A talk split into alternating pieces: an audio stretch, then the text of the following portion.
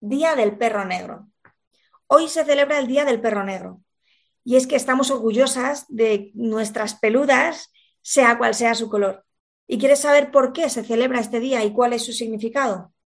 Te lo contamos en este podcast. Sigue escuchando.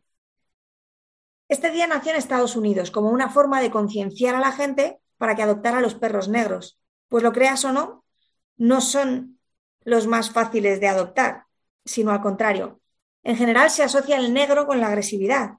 La gente tiende a pensar que los perros negros son malos y que los perros blancos son buenos. También ocurre con los perretes que tienen el morro más afilado, que dan más sensación de peligrosidad, o más ancho.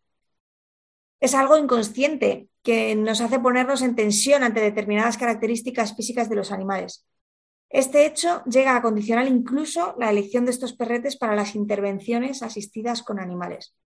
Pero si eres compañera de uno o conoces a algún amor peludo de este color, sabrás que nada tiene que ver el color con su carácter y que por descontado pueden ser grandes perros de terapia. Otras razones que se argumentan para no adoptar a estos perretes son que no se les diferencian bien las facciones de la cara o que traen mala suerte, como los gatos. Juzgar a un perrete por sus características físicas sin darle la oportunidad de conocerle es un error. Puede que en una primera reacción no podamos evitarlo, pero como humanos tenemos la opción de cuestionar nuestros pensamientos y nuestros prejuicios y actuar conforme a un valor. Y lo cierto es que estos perretes necesitan tanto de nosotros como de cualquier otro perro que se encuentra en adopción. Si investigamos un poquito sobre su historia, encontraremos mil razones, estas de peso, para abrirles la puerta de nuestra familia.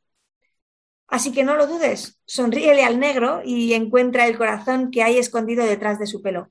Sin duda, él ha hecho lo mismo contigo. Feliz Día del Perro Negro. Yo soy Miriam Sainz, leyendo un artículo escrito por Patricia Alonso y puedes escuchar más podcasts y ver más artículos, más información en www.sentidoanimal.es. Muchas gracias por seguir escuchando.